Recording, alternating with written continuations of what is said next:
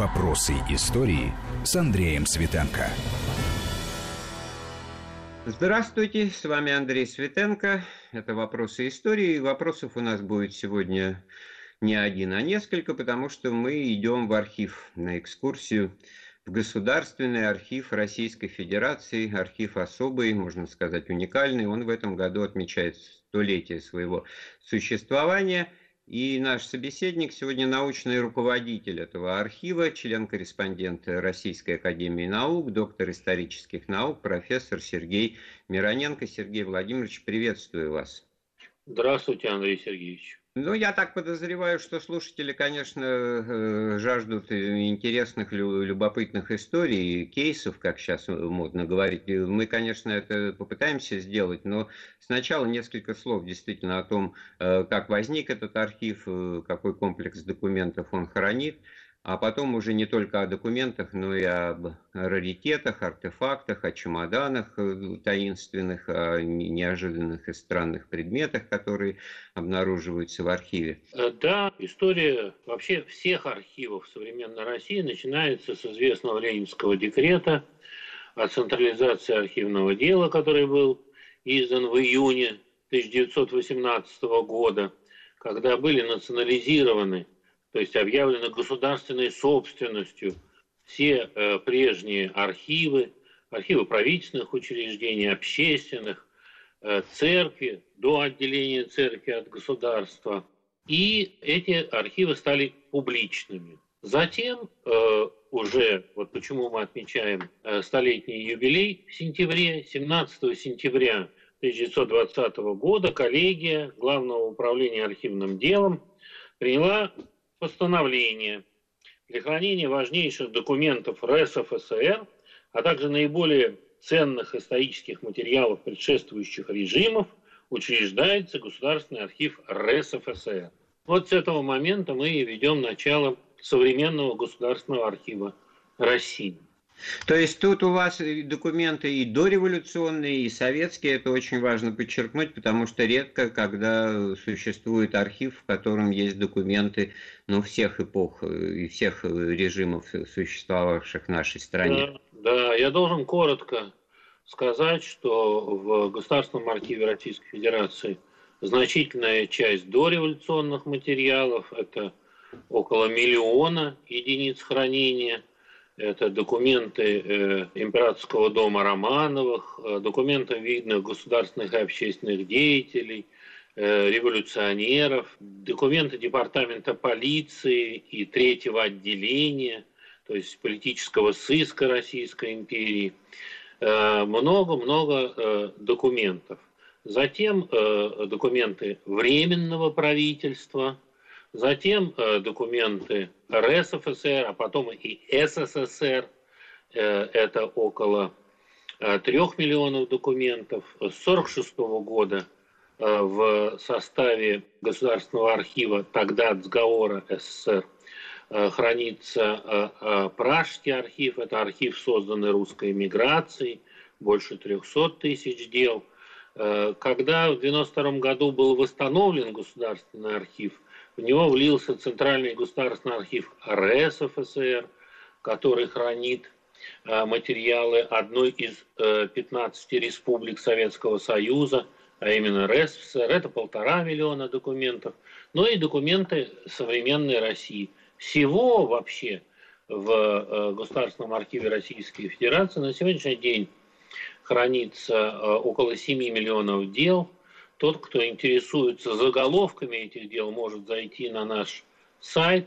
Там все, подчеркиваю, все без исключения э, дела, которые хранятся в Государственном архиве, названы. То есть это опись, в котором обозначено ну, наименование, общее указание, как бы указатель дорожный, что можно узнать в деталях и конкретно, потому что немногие понимают разницу между э, единицей хранения и документом, потому что в единице хранения архивной могут быть э, десятки, а то и сотни документов, и 200, а то и более листов. То есть это такой первый уровень э, поиска. В этом смысле, конечно, это кладезь, это необозримое море, в котором легко, или лес, в котором легко заплутать, но какие-то все-таки яркие э, вещи мы сейчас с вами попытаемся обсудить. Давайте вот на злобу дня к теме Великой Отечественной войны – Известно, что именно в вашем архиве хранится фрагмент черепа Адольфа Гитлера, и возникает э, вопрос, э, почему он оказался именно у вас. Логичнее было бы предположить, что он будет храниться в архиве какой-нибудь спецслужбы, силового ведомства, и вообще мало э, кто будет об этом знать. Да, действительно, это странно. Когда я в 1992 году стал директором Государственного архива Российской Федерации, то э, мне вручили некий сверток, который не был нигде зарегистрирован. Э, что меня очень удивило, это была такая крафтовая бумага, которая всем нам хорошо э, известна по нашей почте, которую завертывают бандероли. Когда развернули этот сверток, в нем оказался фрагмент черепа Гитлера, часть спинки дивана, на которой он на котором он покончил жизнь самоубийством, часть материи. Э, Все это попало в Государственный архив э, вместе с следственным делом, э, которое велось Главным управлением по делам военнопленных и интернированных. Началось оно в 1945 году, когда союзники обратились к нам э, с предложением обнародовать известие о том, что все-таки Гитлер жив. Э, после этого Главное управление по делам военнопленных получило э, распоряжение начать следствие. Почему ГУПФИ? Ну, я думаю, что потому что оно было подразделением спецслужб, и надо было допрашивать многих из тех, кто был вместе с Гитлером в бункере в то время. И вот расследование началось, всего шесть томов, э, очень подробно э, допрашивали личного пилота э, Гитлера, генерала Баура, его камердинера Линге, его адъютанта Гюнша, которые находились у нас в плену.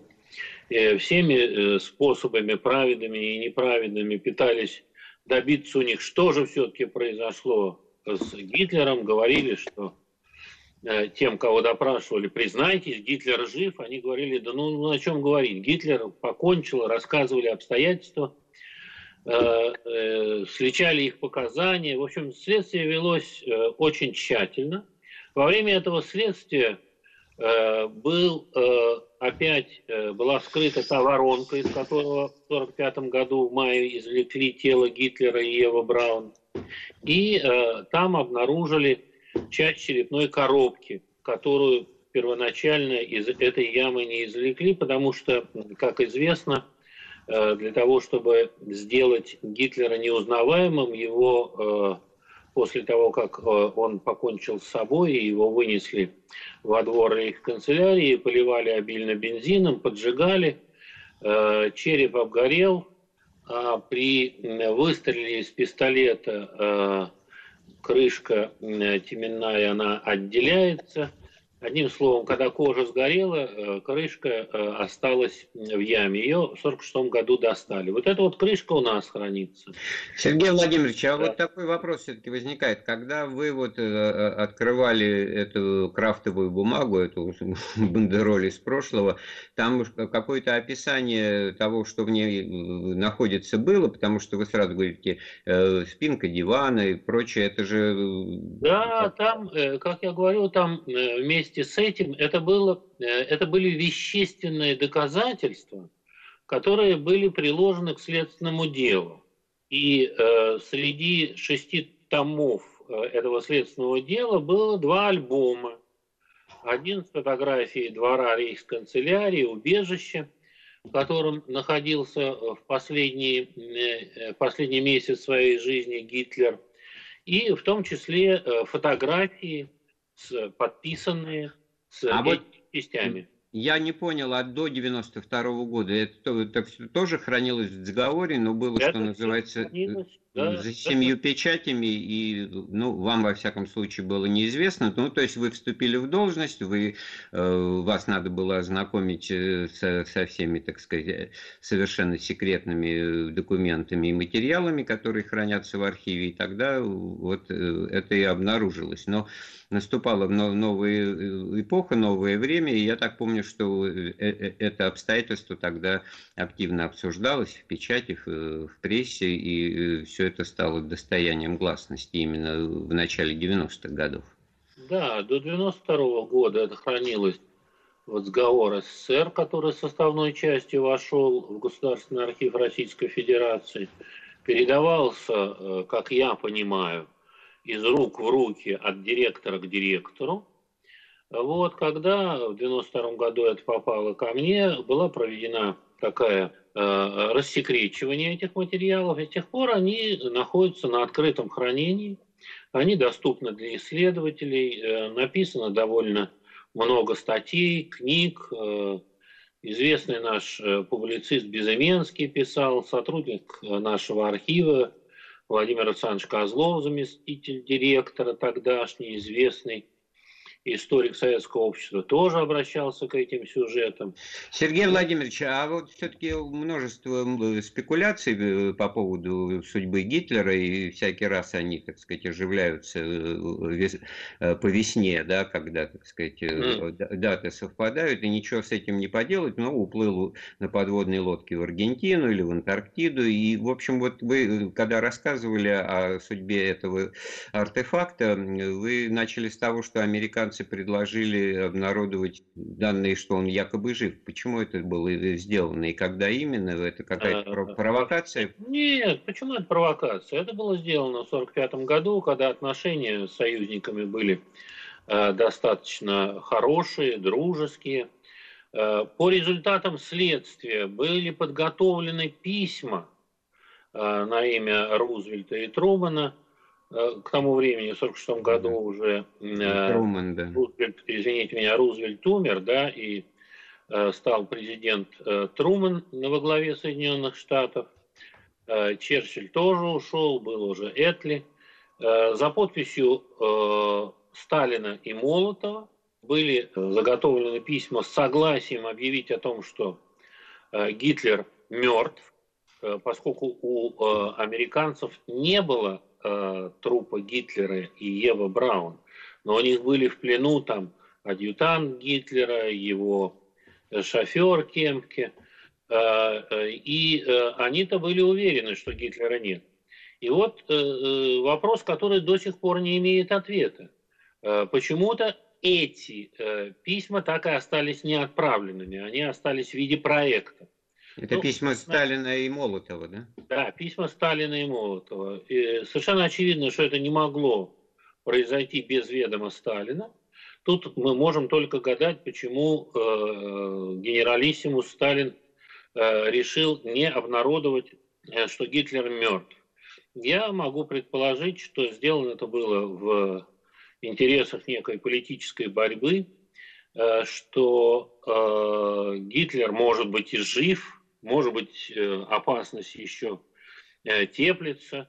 Э, вспоминается тут Наполеон, как его сослали на остров Святой Елены, и как он потом вернулся оттуда. Потом... Нет, это остров Эльба был. Эльба, да, да, да, да, правильно. А с Елены-то он и не вернулся. Да, а раз. потом 100 дней, и когда его, значит, уже окончательно разгромили, его сослали на остров Эльба. В общем, здесь можно только гадать, почему это произошло.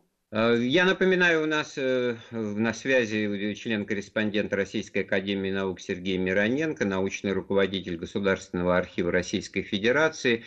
Эм, архива, в котором хранится масса интересных э, документов, важнейших вещей. Мы продолжим рассказ об этом через несколько минут. Мы вновь в эфире Вести ФМ. Эм. Это программа «Вопросы истории». Сегодня мы виртуальным образом прогуливаемся по Государственному архиву Российской Федерации и нашим э, гидом в этом виртуальном походе является член-корреспондент Российской Академии Наук Сергей Мироненко, научный руководитель архива. Сергей Владимирович, э, ну давайте другие сюжеты э, тоже достаточно любопытные и занимательные. Вот э, как-то принято считать, что вот есть архив, в нем все, что лежит, так и лежит. И тем более, что если это все о прошлом, то прошлое состоялось. А ведь ваш архив комплектуется и продолжает, что называется, увеличивать не только свои объемы, но и обрастать, не очень удачное, может быть, слово, обрастать новейшей историей. Но я э, веду к тому, что вот документы Совета министров СССР э, это уже достаточно близкая история э, к тому, что есть сейчас, и там обнаруживаются интересные тоже артефакты. Что это за чемодан Анастаса Ивановича Микояна? Да, я хочу сказать нашим слушателям, что в сентябре этого года мы планируем открыть выставку к столетию Государственного архива Российской Федерации – и э, хотим э, сделать эту выставку необычной, потому что э, ну, те, кто посещали наши выставки, знают, что мы демонстрируем в основном документы, э, правда, привлекаем наших коллег из музеев э, и получаем вещи из Эрмитажа, из исторического музея, и различного рода картины. А сегодня, э, в этом э, юбилейном году, мы решили сделать выставку, соединив те предметы, которые поступают вместе с архивами, вместе с бумагами в архив, и э, сделать такую выставку под названием, это сейчас рабочее название, не только архив.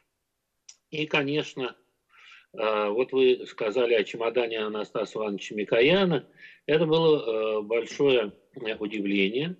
Э, лет уже, наверное, 10 тому назад мы получили из хранилища на Урале материалы Совета министров СССР.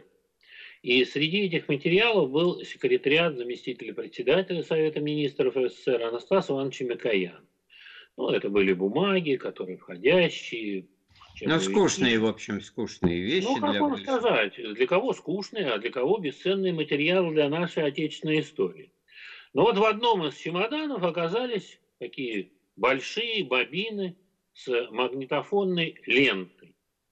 И э, сначала мы просто не знали, что нам с ним делать, потому что таких магнитофонов, чтобы прослушать эти бобины, у нас не было. Э, мы обратились к нашим коллегам в Российский государственный архив фона документов, которые помогли перевести э, эти бобины в электронный формат. Э, это оказались записи речей Анастаса Ивановича Микояна. Причем речи в одной части парадные, то он встречается и вручает орден Э, таджикской э, Советской Социалистической Республикой, то он выступает где-то в ГДР. Но вот э, запись одна, конечно, э, удивительно оказалась интересной. Значит, э, был такой санаторий ЦК КПСС в Крыму, Форос, известный, наверное, нашим слушателям, потому что э, в Форосе в заключении э, или не в заключении, или в самоизоляции оказался Михаил Сергеевич Горбачев, а э, выстроенной для него рядом с санаторием ЦК КПСС резиденцией, э, которая называлась «Заря», э, э, Анастас Михайлович отдыхал э, в Фаросе, и э, когда в 1957 году э, отдыхающие, э, это ответственные сотрудники аппарата ЦК, обкомов КПСС, райкомов КПСС узнали, что рядом с ними отдыхает Микоян на госдаче в Тесселе, то э, они пригласили его выступить перед ними. И э, Анастас, а только что произошло разоблачение антипартийной группы, если вы помните. Ну да, Мол, э, Каганович, Молотов Мол... и перемкнувший к ним Шипилов. Вот этим самая запомнился. Длинная, да. фамилия. Самая длинная фамилия в СССР, как шутили. И вот э, э, среди э, тех, кто был на этой встрече, оказался кто-то, или, может быть, Анастас Иванович специально позаботился, чтобы было записано его выступление. это его непосредственный рассказ о том, как было организовано разоблачение, в кавычках, этой антипартийной Вот группы. это очень интересно, потому что Микоян-то оказался единственным, кто поддержал в начале этой дискуссии борьбы Хрущева, а там перевес сил был отнюдь не на стороне Никиты Сергеевича, и, в общем, э, это очень интересный ну, пример этой даже ну, полуподковерной борьбы за власть э, советского образца, поэтому даже тут интересно, что именно эта тема была выбрана для того, чтобы запись по ней сделать делать. Известно же, что Анастас Иванович был очень осторожным человеком. Про него вот э, и тогда, в те времена, шутили даже эм, относительно суровые, но шутили от Ильича до Ильича без инфаркта и паралича. То есть он и от Ленина до Брежнева э, остался нетронутым, да, а потом вот еще вот это высказывание о том, что он куда-то уходит из гостей, начинается дождь, ему говорит, вот, вот вы же без зонта, он говорит, я пройду между струй. И как вы здесь оцениваете вот э, сам факт такой записи на такую, в общем, достаточно щекотливую тему? Здесь э, Анастас Иванович, э, видимо, посчитал своим долгом выступить перед... Э, это была закрытая, конечно, встреча. Э, это была встреча с партийным, как тогда говорили, активом, с своими товарищами по партии. Для Микояна это было очень важно. И он достаточно откровенно рассказывал. Надо сказать, что эта пленка до сих пор не введена ни в научный, ни в общественный оборот. Э, еще была одна трудность. Ее очень трудно э, расшифровать. Э, мы даже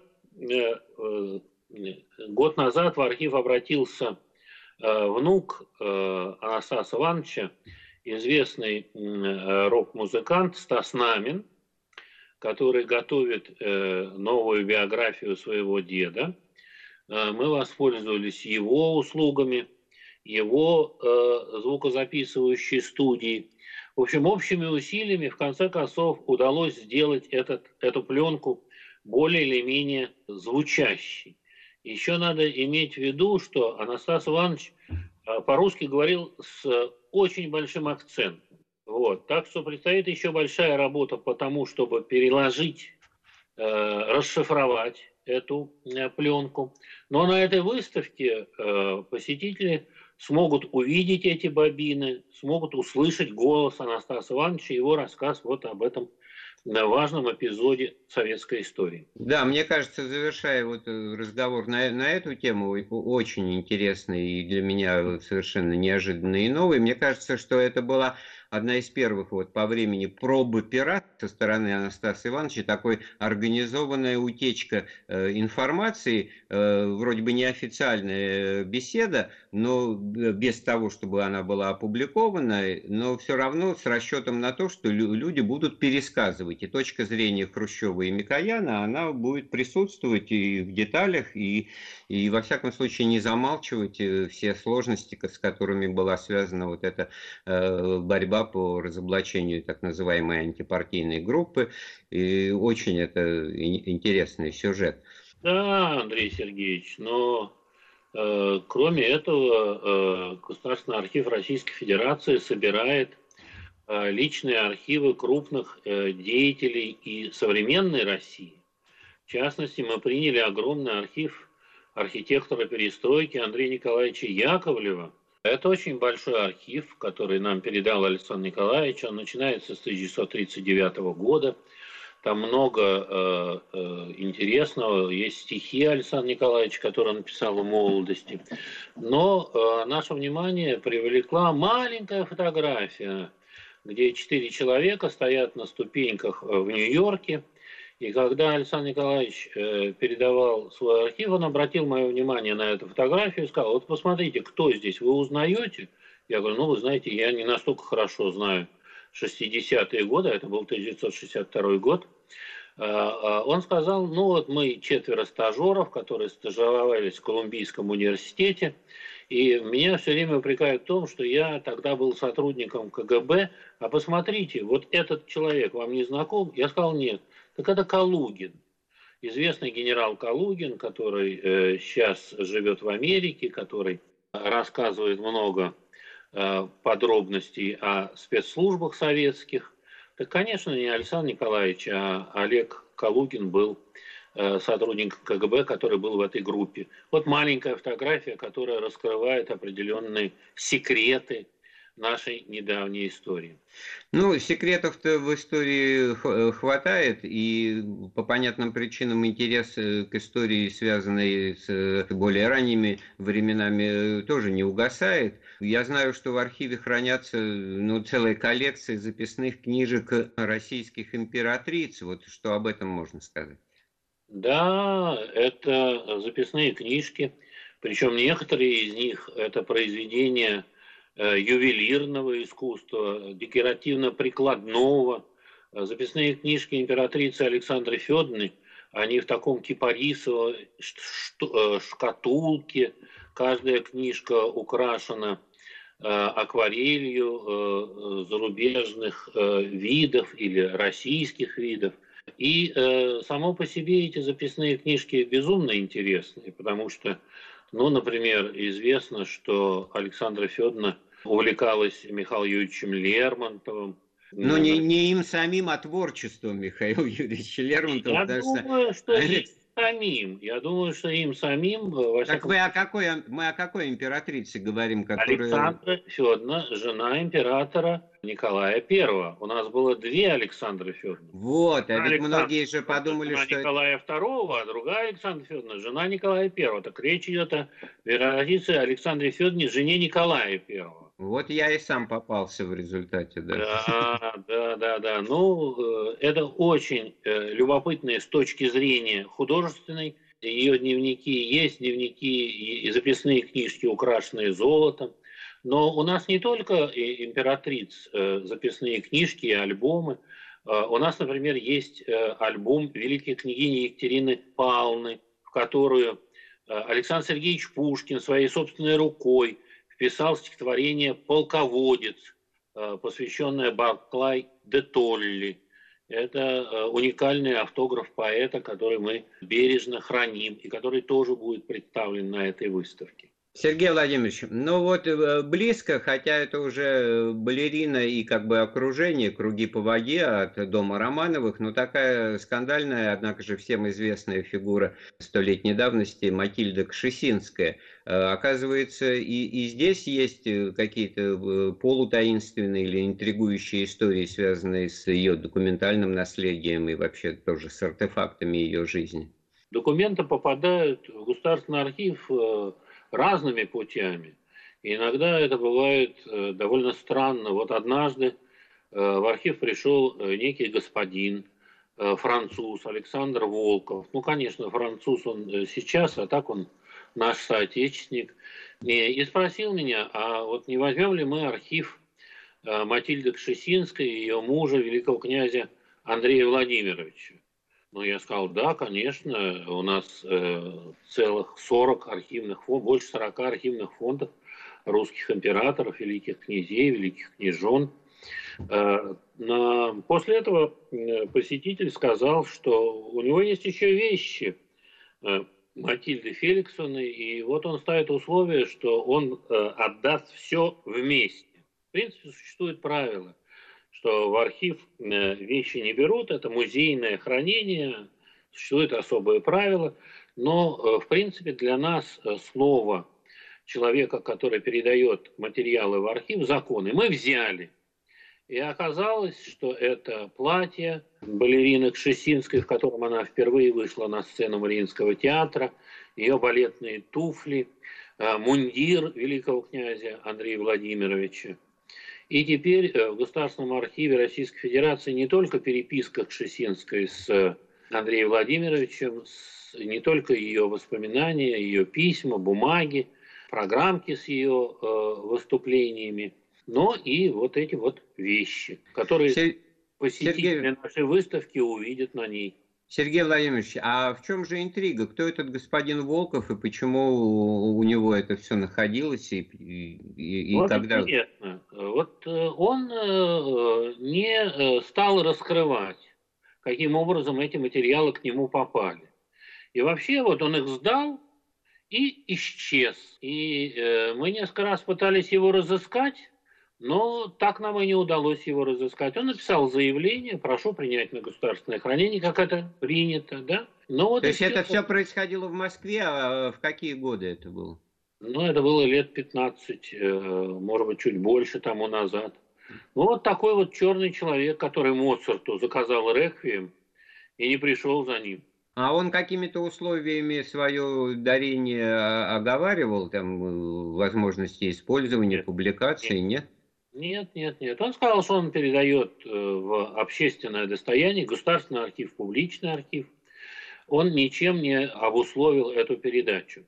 Надо сказать, что Леонида Георгиевна, великая княгиня, э, мать Марии Владимировны, которая сейчас как бы является местоблюстительницей э, российского престола в изгнании, она очень печаловалась о том, что он отдал эти материалы нам, потому что она собирала архивы всех Владимировичей, поскольку ее муж, э, великий князь Владимир Кириллович, был, в свою очередь, э, сыном великого князя Кирилла Владимировича. И она вот собрала архивы всех Владимировичей это э, сыновья великого князя Владимира Александровича, дяди Николая II.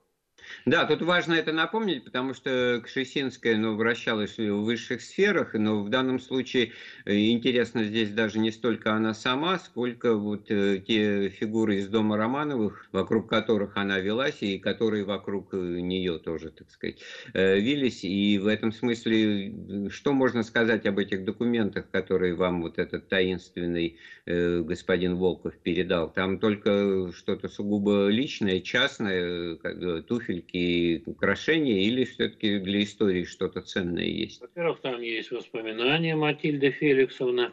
Э, кроме того, э, ее переписка личная с э, ее мужем, великим князем Андреем Владимировичем. Вы понимаете, любой документ, который хранится в архиве, он найдет своего исследователя. Он пригодится не сегодня, так завтра, не завтра, так послезавтра. Дело в том, что люди передают э, архивные материалы в архив для вечного хранения. Сергей Владимирович, ну вот э, завершая разговор, у нас сейчас все в режиме онлайн, удаленного доступа. Насколько возможно в таких условиях э, пользоваться архивом и что-то узнавать и вести исследования? Я уже сказал, что заголовки дел, описи у нас э, оцифрованы и все выставлены на сайте Государственного архива. То есть узнавать о том, что у нас хранится, э, есть полная возможность. Кроме того, последние годы мы очень много занимались э, сканированием, оцифровкой документов, которые хранятся в архиве. И э, многие из этих материалов выставлены на сайте Государственного архива. Кроме того, Государственный архив, поскольку сейчас пандемия, нельзя делать выставки, делает э, выставки виртуальные. Вот э, 27 апреля была открыта виртуальная выставка, посвященная 75-летней годовщине э, Великой Отечественной войны. Э, выставка, которая носила название «Сталин, Черчилль, Рузвельт. Совместная борьба с нацизмом». И э, все, кто э, захотят, могут ознакомиться с материалами этой выставки на сайте либо Федерального архивного агентства, либо на сайте Государственного архива Российской Федерации. К сожалению, сейчас читальный зал архива закрыт, но мы надеемся, что э, в этом году все-таки он будет открыт. Спасибо большое. Мы беседовали с э, научным руководителем Государственного архива Российской Федерации Сергеем Мироненко. Эфир программы подготовил и провел Андрей Светенко. Всего доброго. Слушайте Вести ФМ. Вопросы истории.